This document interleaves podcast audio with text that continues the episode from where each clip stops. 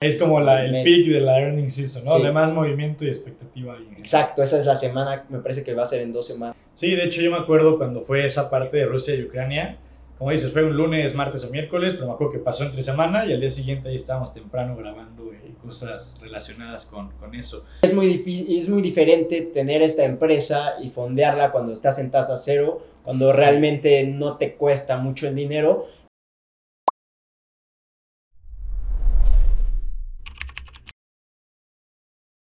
¿Qué tal mis estimadas y estimados? Bienvenidos a una nueva edición de Smart Money, una nueva semana en donde pues vamos a estar discutiendo lo más relevante que está sucediendo en los mercados financieros.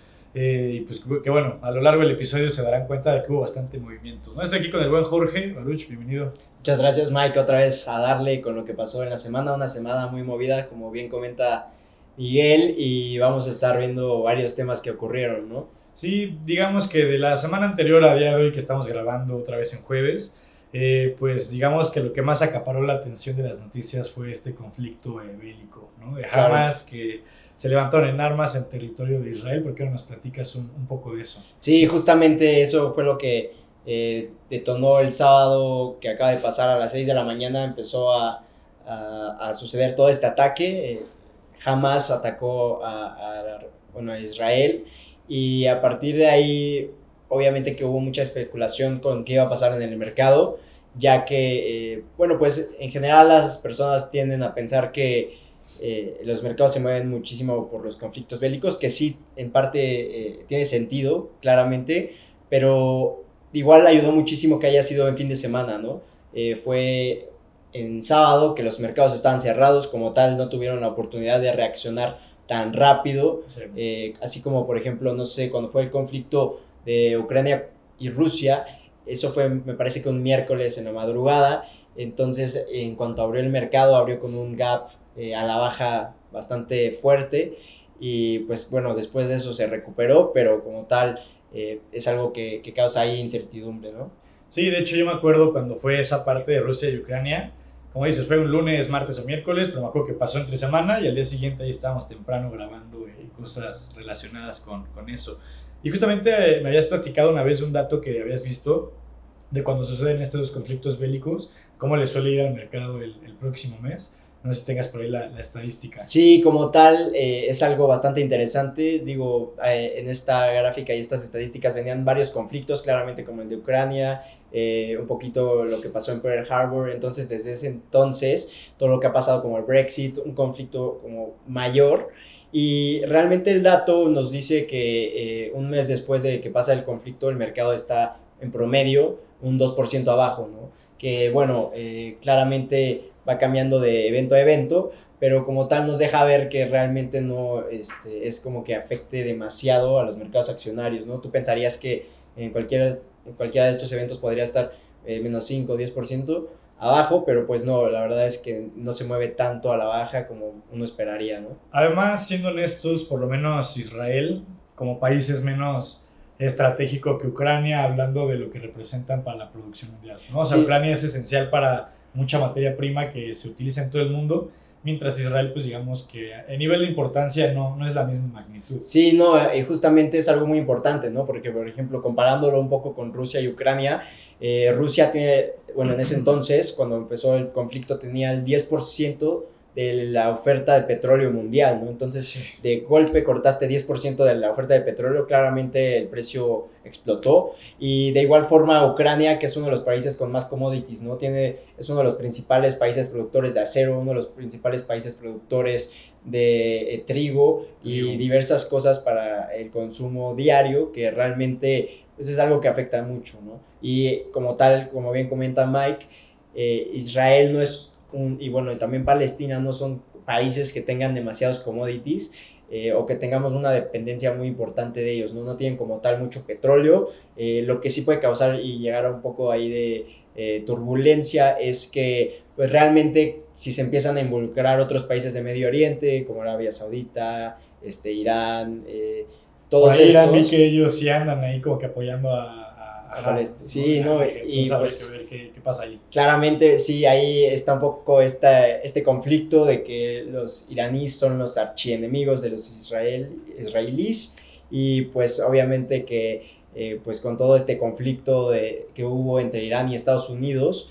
pues ahora ya se la piensan dos veces antes de, apoyar cualquier cosa ante Israel, porque saben que va a salir Estados Unidos a defenderlo, ¿no? Entonces, eh, por ahí creo que va a ser un poco complicado que ellos empiecen a entrar en la situación, pero pues es una zona muy importante con muchos conflictos y también, o sea, muy cercano está Siria, que Siria literalmente es el pasaje de petróleo de Asia hacia Europa, ¿no? Entonces ahí pues es un estrecho muy importante, realmente chocan muchas cosas ahí, ahí están varias religiones que se concentran en, pues que sus orígenes fueron casi todos por los mismos territorios, ¿no?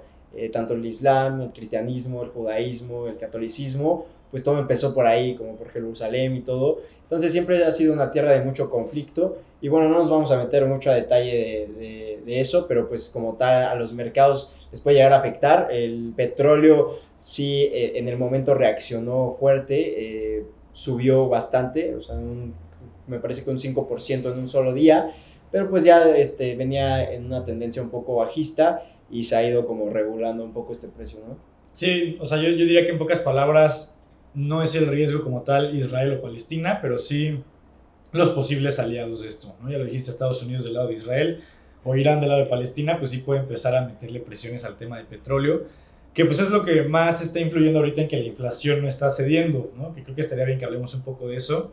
Fue una semana de inflación, tanto en México como en Estados Unidos, ¿no? los nuevos datos de septiembre en donde pues dejan, pues como los últimos datos, eh, sentimientos un poco mezclados, ¿no? No es ni muy bien ni muy mal, pero pues creo que se puede discutir ambos puntos de, la moneda. ¿Tú cómo viste en general los datos de inflación en los dos países? Bueno, pues eh, eh, principalmente en Estados Unidos el miércoles, ayer salió el dato de inflación de los productores, que fue arriba de lo esperado, entonces eso empezó a poner un poco de miedo en los mercados, ya que pues la Fed en los principales este, datos que se fija para ver un poco qué va a hacer con la política monetaria, justamente pues es en los datos de inflación, ¿no? Porque es lo que están tratando de combatir a más no poder. Entonces, ayer fue el de los productores, hoy de los consumidores, se esperaba un 3.6% de estimado eh, de inflación, el mes pasado fue 3.7% y bueno, realmente estaban esperando que bajara un poquito para este mes y no bajó, de hecho este, fue otra vez 3.7% y fue arriba de los esperados, ¿no? Como tal, tú pensarás 3.6, 3.7 no afecta mucho, está muy cerca. Sí está muy cerca el dato, pero como tal, con que esté arriba de los estimados ya es una alarma, ¿no? Ya es una alarma para, para la Fed, ya es una alarma de que la inflación está eh, otra vez tomando un poco de fuerza. Como tal, había llegado hasta 3% eh, hace dos meses y después ahora que ya tiene dos lecturas en 3.7, 3.7, pues empieza a levantar un poco de alarmas, confirma claramente que la Fed va a subir 25 puntos base, o sea, este era como tal vez el, el, último dato que podíamos esperar que saliera muy bien y la Fed dijera, ok, pues vamos a pensar si subimos o no, esto prácticamente ya lo confirma. Sí, es importante, porque la Fed venía de mantener su tasa de interés, ¿no? de no moverla, y justamente la especulación venía en la, la, la, probabilidad está puesta en un último momento en la reunión del primero de noviembre. Y como dices, con esto prácticamente se confirma, lo vieron reflejado los bonos, lo vieron reflejado los mercados en general. Eh, y a día de hoy que está en 5.25 o 5.50 en ese rango la tasa de interés, pues prácticamente es un hecho, ya sería sorpresivo que no lo aumente. Sí, exactamente, ahorita la verdad es que ya está más que descontado, de hecho los bonos pues ya traen mucho de este descuento eh, preciado en, en sus precios eh, ya se han estado moviendo durante todo este mes, desde justamente eh, que empezó a subir las tasas el mes pasado con el dato de inflación que salió arriba de los estimados, ¿no? Entonces ahora ya llevamos dos meses arriba de los estimados y esto claramente ya prácticamente le pone el sello de que van, van a subir 25 puntos base y de aquí pues este, otra vez empiezan estos temores de inflación, eh, claramente los bonos hoy eh, tuvieron un golpe fuerte porque pues obviamente que este dato no eh, es nada bueno para, para el precio de los bonos ya que incluso pueden eh, hacer que la Fed pues se la piense un poquito más en dejar las tasas más tiempo en estos niveles, cosa que ya lo platicamos un poco, la verdad que no pueden, yo creo que tampoco alargarse tanto porque están pagando una cantidad este, inmensa de intereses, pero bueno, ahora sí, este, eh, mañana, eh, justamente viernes 13, eh, se vienen algunas cosas interesantes, ¿no? Del el dato de confianza del consumidor de Estados Unidos, que es muy importante. ¿Qué, refleja en pocas palabras? Digo, el nombre que lo dice, pero pues cómo podrían entenderlo un poquito más. Sí, o sea, habla de cuánto está consumiendo Estados Unidos, que es, pues generalmente es un dato bueno, ¿no? Porque si la gente consume, las personas consumen, eh, está la economía creciendo y todo, ¿no? Pero en estos momentos es un dato malo. Eh, o sea, realmente la teoría te dice que es un dato bueno si sale arriba, pero ahorita como la Fed quiere combatir la inflación, si la, el dato de confianza del consumidor sale muy alto, significa que todavía están consumiendo mucho y al haber un consumo muy alto, eh, bueno, pues eleva los precios, eleva los precios y, y, justo apoya que la inflación siga subiendo, ¿no? Entonces va a ser muy importante. Otro dato inflacionario para mañana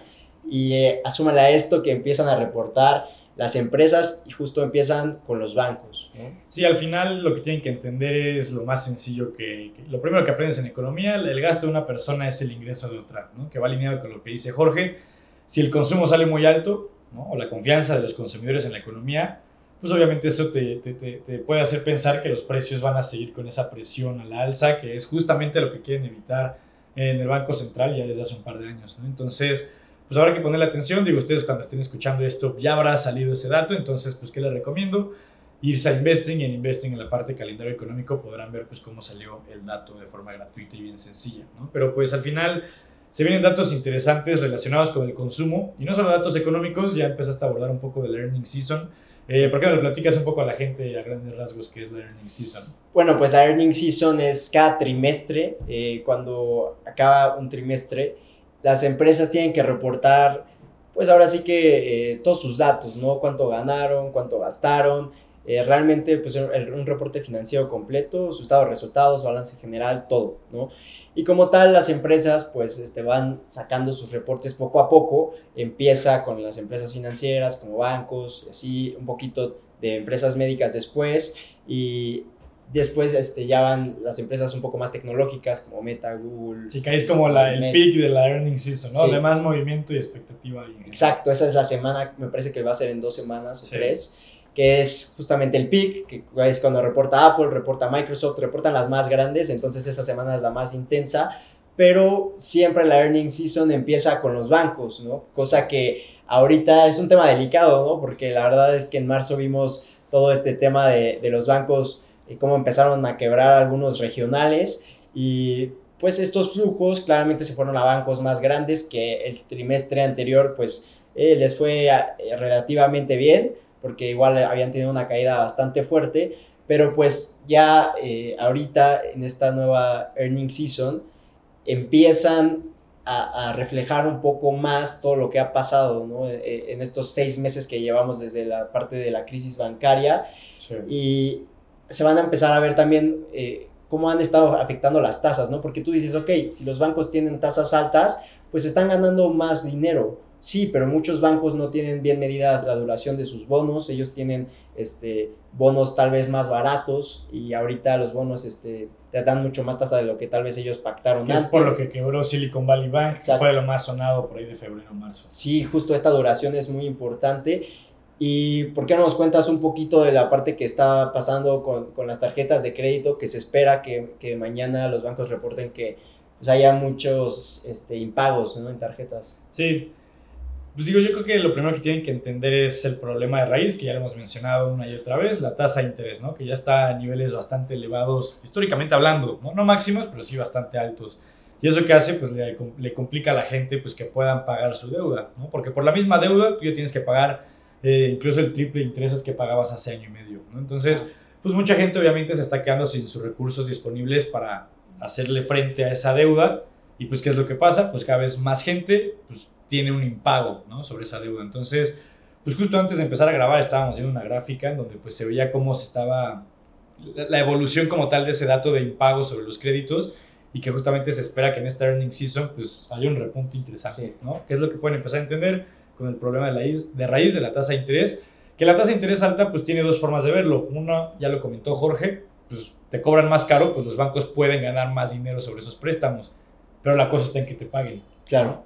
¿Por qué? Porque pues como les decía, muchos no te pagan y ahí es donde empiezan a entrar pues temas de cartera vencida, pérdidas sobre los préstamos que habían emitido en su momento y pues habrá que ver qué bancos sí logran balancear la situación, ¿no? En donde lo que ganan por cobrar más intereses, pues sí logre cubrir lo que están perdiendo de préstamos que de plano, pues ya, ya, ya los consideran incluso pues como incobrables prácticamente. Sí, exactamente, literalmente ya consideran como carteras vencidas, que son carteras que ellos ya no van a poder cobrar y ya las meten a una parte como de pérdidas, ¿no? En sí, literalmente. Eh, y de igual forma, pues también vamos a ver un poquito realmente cómo les va a los bancos ya este nuevo trimestre, porque el trimestre anterior pues estaba como un poquito este, maquillado, por así decirlo, el número, ya que eh, pues cuando los bancos más grandes adquirieron a bancos más pequeños que tenían crisis, también la Fed, o sea, y el gobierno de Estados Unidos les apoyó en parte eh, con este, ciertos escudos fiscales y cierta, cierto préstamo de dinero que, que, les ayudó bastante. Entonces, pues ahora vamos a ver este, realmente en esta earning season cómo cómo les, les va. Y de hecho, uno de los bancos más grandes y fuertes de Estados Unidos, que es Bank of America, eh, recientemente, bueno, eh, esta semana llegó a sus mínimos del año, ¿no? Entonces, incluso cuando fue la crisis bancaria en marzo, no estaba tan baja la acción y ahorita ya este, realmente que estaba cayendo mucho el precio de, de esa acción y, y, no se esperan grandes cosas, entonces vamos a ver qué, qué pasa ahí. Eh, como les digo, viernes 13, un dato muy importante y empiezan a reportar bancos, este, estaremos pues, atentos a, qué pasa. y es importante entender pues por qué los bancos empiezan siempre con los reportes y al final es, o sea, es importante que lo entiendan porque los bancos te pueden dar como una especie de, de idea de lo que se viene más adelante, ¿no? Recuerden, pues al final todas las empresas van a acabar reportando sus resultados, te van a decir cuánto vendieron y ganaron, en pocas palabras. Pues obviamente muchas de las personas que compraron su nuevo iPhone, que Apple va a reportar eventualmente, o que le pagan a Amazon Web Services el tema de la nube, si tiene empresa, lo que quieras, pues seguramente utilizaron muchos temas de tarjeta de crédito, opciones o herramientas que te dan los bancos, ¿no? Entonces, justamente que, que, empiecen a presentar los bancos, pues te da una idea de qué tanto movimiento hubo como tal en tarjetas de crédito, financiamientos y demás.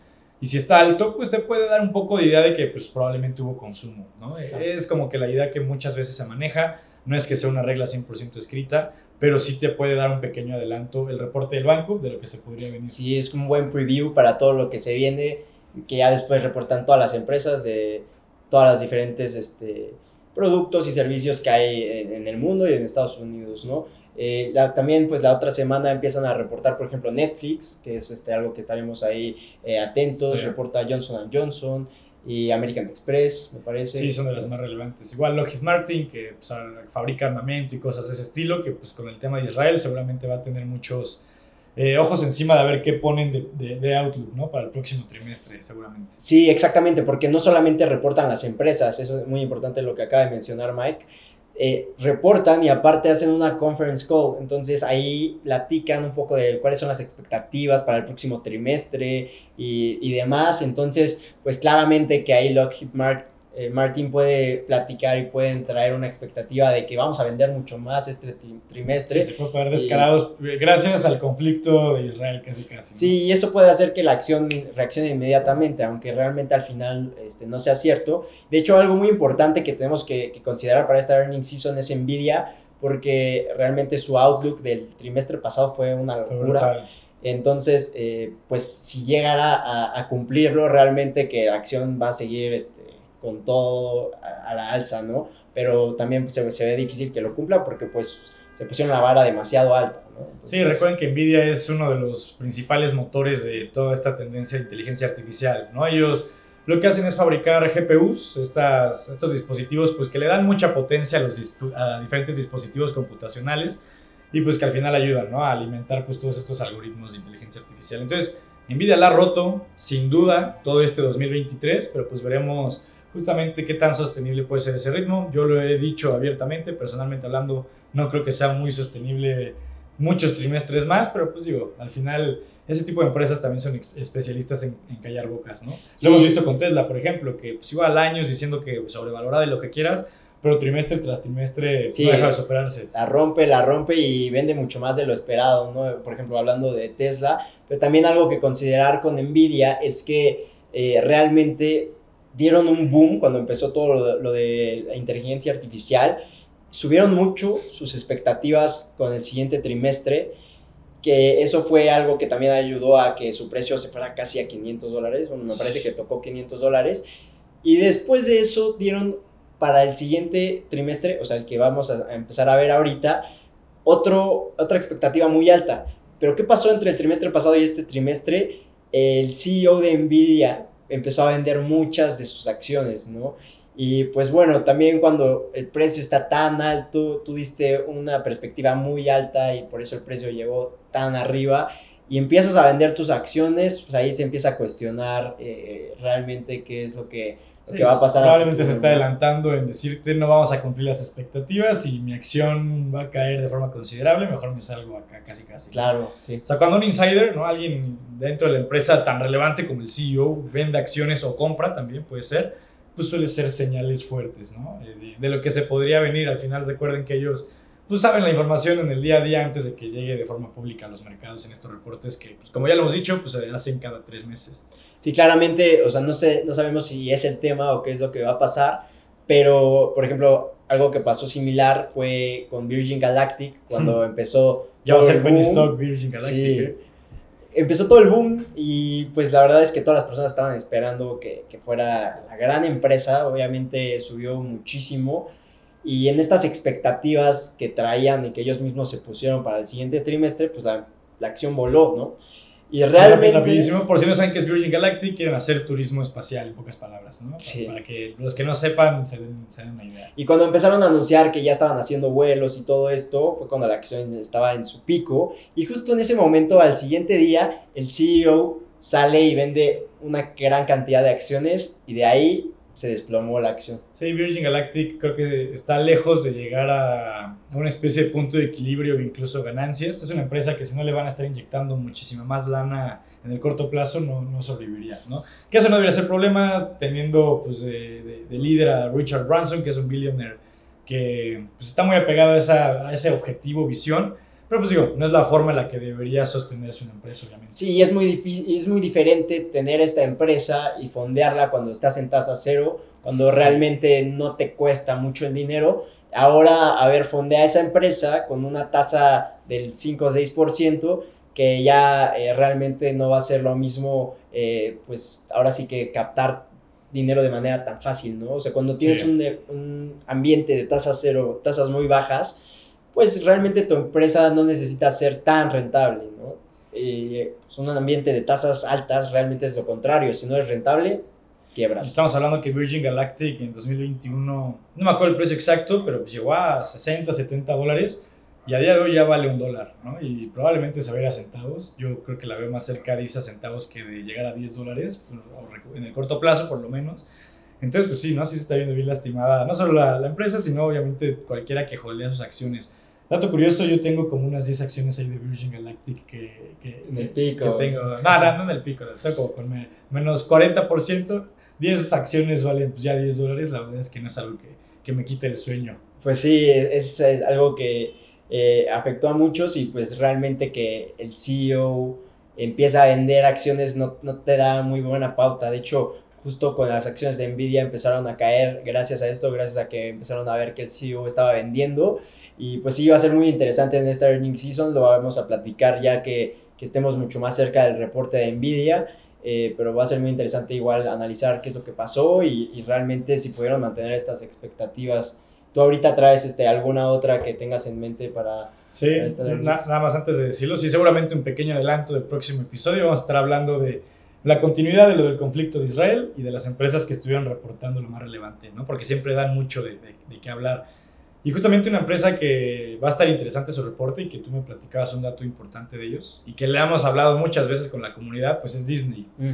Que pues justamente pues tú dijiste que van a aumentar el 10% en el precio de sus parques. Entonces seguramente eso lo van a anunciar en su reporte y van a poner el outlook de lo que esperarían vender eh, con, con, eso, ¿no? Entonces, pues recuerden que Disney está en pleno periodo de transición, le quiere meter mucho más eh, foco a los parques, que es de las divisiones más rentables de esta empresa y están cortando los proyectos que no les dejaban nada, ¿no? Entonces, pues habrá que ver cómo esa noticia la toma el mercado, cuál es el outlook de lo que esperarían vender y generar de ganancias con eso. Pero si es una empresa a la que yo personalmente hablando le voy a echar uno, eh, le voy a prestar más atención que al promedio, por así decirlo. Sí, sí, yo también, la verdad, y justamente el cambio de CEO, o sea, se dice fácil, pero realmente empieza a cambiar muchos proyectos, muchas formas de ganancia. Eh, por ejemplo, quieren hacer una división eh, ya tienen ellos ESPN y la parte de deportes quieren dividirla, eh, como hacer un branch diferente y enfocarse más ellos a toda la parte de sus parques y demás. Justamente en 2024 van a empezar a cobrar 10% más para entrar a sus parques, que va a ser algo que les va a generar muchísimo, muchísimas ganancias. Y también eh, van a empezar a integrar otras partes a sus plataformas de streaming, como Hulu, eh, lo van a empezar a integrar a Disney Plus y a Star Plus que ya tienen, ¿no? Entonces esta eh, va a ser un producto todavía que se va a volver mucho mejor y hay que estar al pendiente de, estos pequeños cambios que diario van saliendo como eh, que el CEO está haciendo porque pues está muy activo e, en, pues cambiar muchas cosas de la empresa y algo muy importante que pasó en justamente la earnings season pasada cuando salió el, reporte de Disney que es una de las últimas en reportar eh, ahí anunciaron que va a volver el dividendo no y Disney pues es una acción que depende mucho de su dividendo ya que es pues ya una acción muy consolidada, es una empresa muy consolidada. no te va a dar el super rendimiento y la forma en la que lo tratan de balancear es dándote un poquito de rendimiento. Sí, un, un poquito de dividendo para compensar que no va a subir mucho de precio, ¿no? Pero es por esto también que es muy buena acción y de hecho había bajado tanto porque el CEO anterior eh, lo había quitado, ¿no? Pero ahora ya está de regreso, desde el earnings season pasada lo comentaron y comentaron que a finales de este año ya van a empezar a, a volver a dar pagos de dividendo que es una muy buena acción para que te esté pagando constantemente y pues de igual forma la tengas para bastantes años. Sí, si la agarraste en un buen precio, lo que te puedes dar de plusvalía más dividendos puede ser un excelente rendimiento. Y si otras dos empresas que, digo, son la vieja confiable y van a estar en boca de todos, por lo grandes que son, pues es Apple y Microsoft, por dos cosas. Con Apple, pues es el trimestre en donde siempre hacen el lanzamiento del nuevo iPhone, siempre hay que hablar obviamente en sus reportes. Sobre todo este iPhone que empezó, que lo lanzaron con muchas fallas y que incluso ya digamos que frenaron un poco el tema de la producción y distribución, entonces habrá que ver cómo eso lo aterrizan en el reporte y cómo lo, lo, digiere el mercado. Y pues el tema de Microsoft, pues que tiene una inversión muy importante en OpenAI, ¿no? la empresa detrás de ChatGPT y otros productos de inteligencia artificial, pero pues que ya no es solo una eh, idea o algo especulativo, o sea, ya es una empresa que realmente genera, pues ya llegó al billion, ¿no? Anualizado, entonces ya, estamos hablando de, de, de, una posible empresa grande potencial, ¿no? Sí. OpenAI por sí sola. OpenAI por sí sola, justamente como comenta Miguel, eh, ya este año ha generado más de 1.3 billones de dólares, cosa que, bueno, para su primer año como ya en el spotlight es algo increíble, ¿no? Entonces es un branch que tiene Microsoft, esa eh, buena inversión que hicieron, pues puede potenciarse y seguir. Son dueños de la mitad prácticamente, ¿no? Entonces, digo, son de las dos que, a las que les echaría el ojo por esas razones. No sé si tú tengas algunas otras eh, en la watchlist, por así decirlo. Pues ahorita ando eh, un poquito más esperando reaccionar a los reportes y, ver qué, qué viene.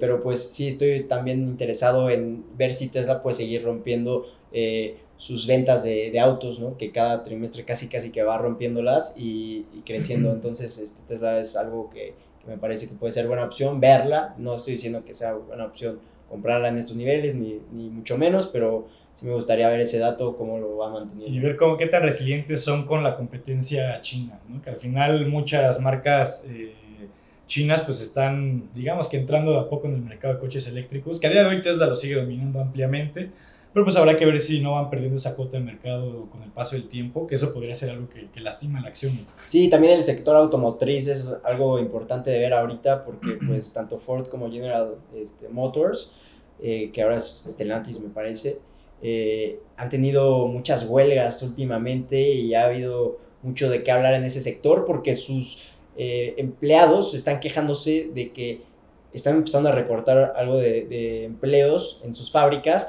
y que con toda esta transición a coches eléctricos, pues va a haber muchos empleos que se van a perder, ¿no? Porque no necesitas tantas personas para hacer un coche eléctrico como necesitas eh, para hacer un coche de, combustión, ¿no? Entonces esto es este, un tema muy importante que ahorita ha estado pasando las últimas semanas e incluso Biden ha, hablado algo del tema, pero pues Biden lo que comenta es que no, que este cambio va a generar muchos otros empleos y demás, pero pues como tal las alianzas, las uniones que hay en Estados Unidos de, de pues empleados y, eh, ahora sí que los que trabajan para fabricar los coches están ahorita en, en huelgas muy fuertes y tratando de pues de ver qué va a pasar con su futuro. Pues lo normal, ¿no? Esa incertidumbre en estos periodos de transición, ¿no? De, pues mi trabajo puede que lo mantenga, pero voy a tener que aprender nuevas habilidades, pues obviamente a mucha gente le puede incomodar o asustar esa parte, ¿no? Entonces, pues sí, la industria de coches eléctricos, pues sigue siendo una especie de volado, la realidad. Tesla día de sigue siendo el gran líder, pero no quiere decir que en 10 años lo vaya a hacer. Puede que sí, puede que no, pero pues digo, todavía le falta mucha, mucho crecimiento para consolidarse ese mercado como tal. Claro. ¿no? Entonces habrá que ver esa parte. Pues bueno. Eh, pues sí, y pues yo creo que es lo que podríamos estar platicando. Digo, no sé si, si, se te ocurre algo más, pero creo que ya cubrimos lo más relevante, tanto de lo que pasó esta semana, más de un poco de lo que viene de la earning season, sobre todo, es lo más relevante. No sé si tú quisieras agregar algo más eh, como parte de, de, del cierre del episodio. Eh, no, como tal, este, estar atentos a justamente la earning season que viene. Vamos a estar comentando de varias empresas, cómo les está yendo en los reportes. Y pues atentos a los siguientes episodios que van a estar muy interesantes porque van a ser pues mucho más detallados en empresas. Este, ya no vamos a tratar de, obviamente, cubrir lo macro que hemos estado platicando las últimas semanas, pero ya igual enfocarnos en un poco cómo salió los reportes de varias empresas este, que, que tenemos durante la semana, ¿no? Entonces, este estar atentos a esta earning seasons va a ser algo muy interesante. Sí, pues si les interesa igual que hablemos en específico de los resultados de alguna empresa, nos pueden escribir ahí en los comentarios, en Instagram, probablemente saquemos una encuesta, porque obviamente hay empresas que te interesan más que otras, ¿no? claro. porque van a reportar cientos, por no decir miles, son miles de empresas más bien sí. las que reportan, obviamente imposible cubrir todas, imposible cubrir siquiera el 10%, pero pues bueno, las que te enfoques esas en las que debes estar ahí prestándoles la mayor atención posible. Pero pues sí, gracias por escuchar el episodio, mis estimadas y estimados. Cualquier duda que tengan, pues ya saben que nos pueden escribir en los diferentes canales, aunque siempre estamos más pendientes en Instagram como tal. Pero pues bueno, espero que les haya gustado el episodio, que les haya sido valiosa esta información. Y pues bueno, de mi parte ya sin nada más que agregar. Gracias por escucharnos y nos estaremos viendo en el próximo episodio de Smart Money. Nos estamos viendo.